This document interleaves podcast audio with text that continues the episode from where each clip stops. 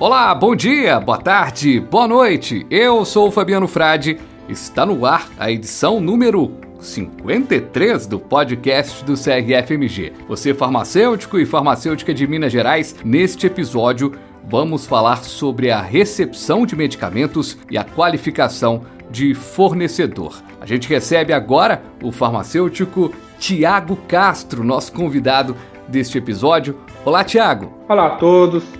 Tiago, por favor, se apresente aos nossos ouvintes. Meu nome é Tiago Castro, sou farmacêutico, MBA em Gestão de Negócios, Qualidade e Auditoria em Saúde. Atuo há oito anos como farmacêutico responsável técnico em logística e atualmente estou membro do Grupo de Trabalho Técnico de Logística do Conselho Regional de Farmácia de Minas Gerais. Tiago, para a gente começar, Independente do tamanho ou complexidade do estabelecimento farmacêutico, se comercial ou não, qual a importância do processo de recebimento ou recepção de medicamentos materiais médicos hospitalares, materiais utilizados em farmácias ou drogarias? O farmacêutico ele tem sempre que pensar que o principal cliente dele é o paciente, independente do campo de atuação. Então, se o farmacêutico ele produz, armazena, distribui, atua no transporte, ele tem que atuar para garantir que aquele produto, aquele material médico, o medicamento, ele esteja em condições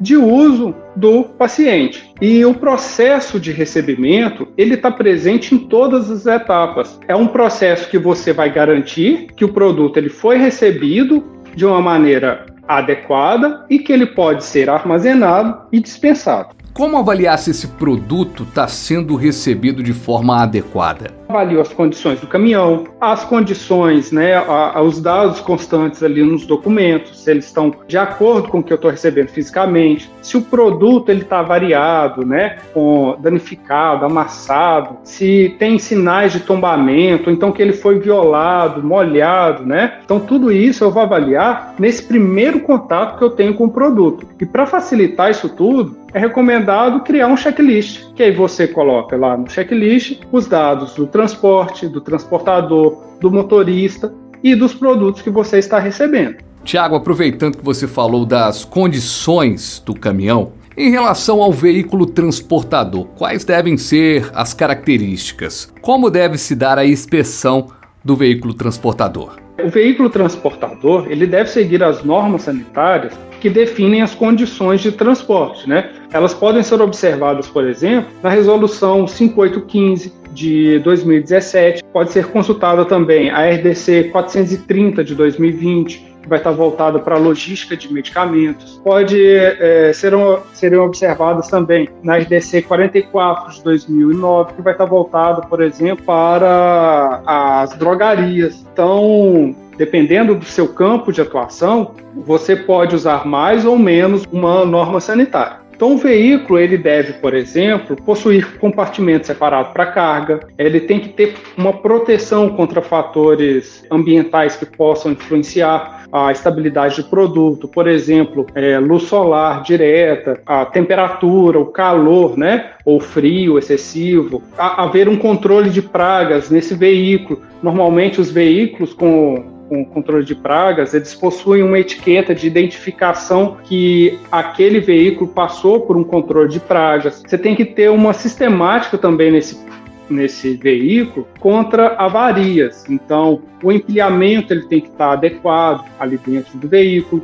É, a organização ela tem que estar adequada é, fazer também um sistema de proteção contra furtos, roubos. É feita então uma qualificação desse transportador, Tiago. O que é avaliado nesse processo? Eu avalio, por exemplo, se ele tem a autorização da Anvisa para transportar, se ele tem a autorização, né, o alvará sanitário, da vigilância sanitária para transportar, né? Quais tipos de produto que ele pode transportar? Então, se eu estou adquirindo medicamento, será que ele tem autorização para medicamento ou será que é só para produtos para saúde? Então, tudo isso eu vou avaliar isso previamente a contratar o serviço. E aí, a partir dos recebimentos, que eu começo a avaliar o desempenho deste fornecedor. Então, eu vou avaliar se realmente o caminhão está chegando limpo, se o caminhão está chegando com a carga organizada, se está vindo acompanhado da documentação fiscal. E nesse checklist eu vou registrando esses dados. Então é muito importante que eu tenha um checklist para que a minha qualificação ela seja contínua, né? Que eu avalie o desempenho deste é, fornecedor, desse transportador ao longo do tempo e, e, consiga criar indicadores e dados ali para avaliar se eu continuo com aquele transportador ou se eu tenho que né, trocar, por exemplo, de transportador. Perfeito, um trabalho minucioso, portanto.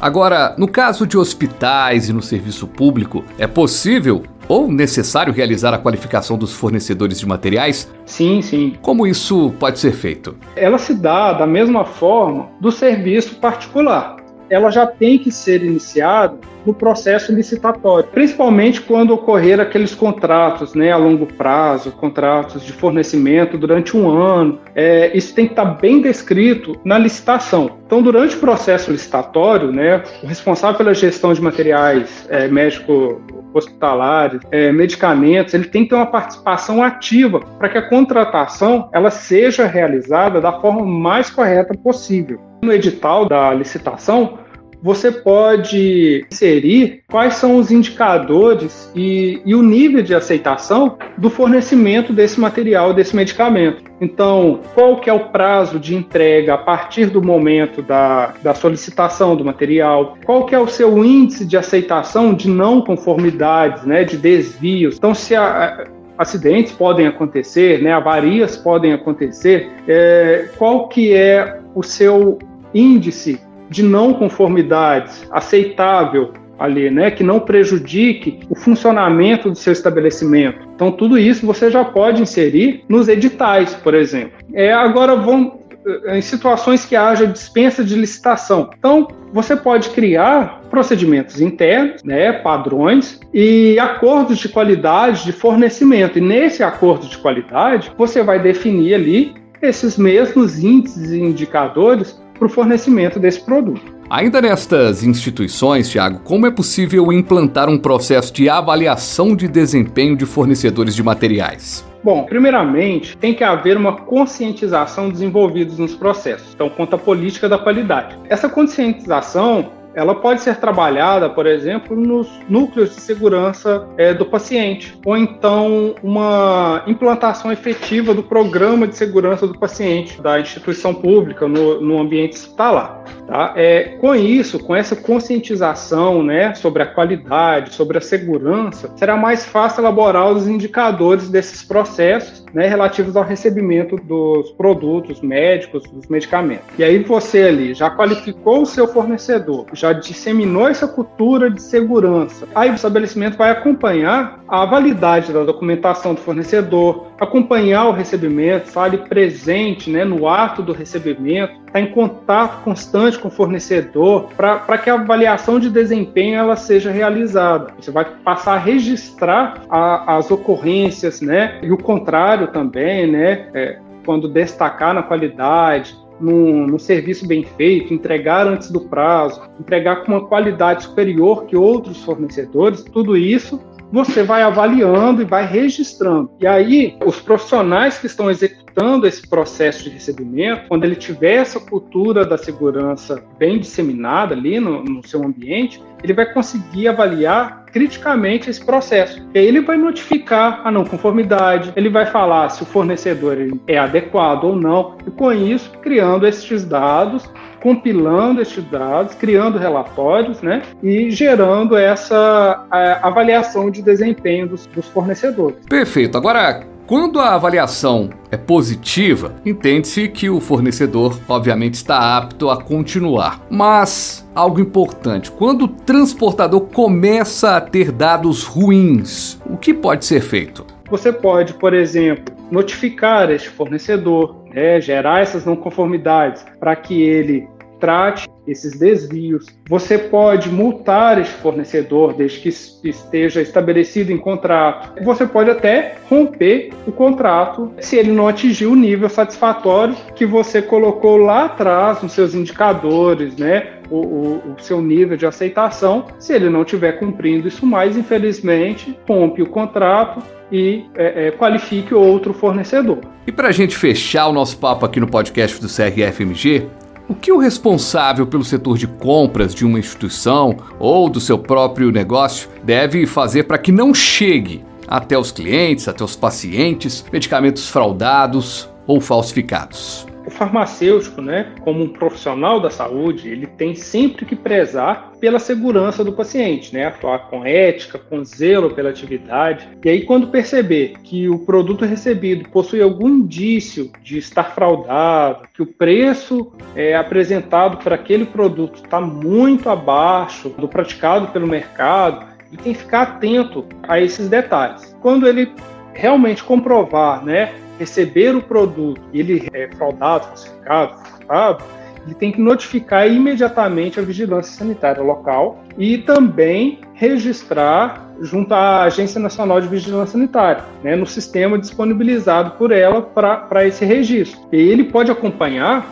é, ainda se há presença de materiais fraudados, falsificados ou até furtados diretamente pelo site da Anvisa. E aí lá vai ter, né, na, na no Notivisa, vão ter esses dados compilados. Né? E aí a, a, qualificação do fornecedor ela vai auxiliar e reduzir muito o risco do recebimento desses produtos não conformes. E, e, que apesar de ser um processo simples, rápido, ele é extremamente importante e necessário. E aí você garante que o seu usuário final, né, o seu paciente, ele vai estar usando, consumindo um produto adequado e seguro.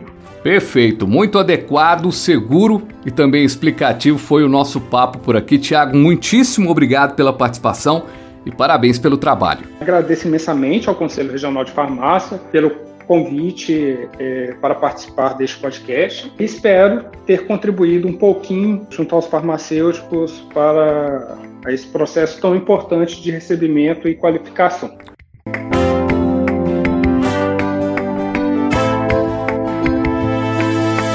E o podcast do FMG vai ficando por aqui. FMG no Spotify, no Apple Podcasts, Google Podcasts ou na plataforma de sua preferência. Acesse também o site crfmg.org.br.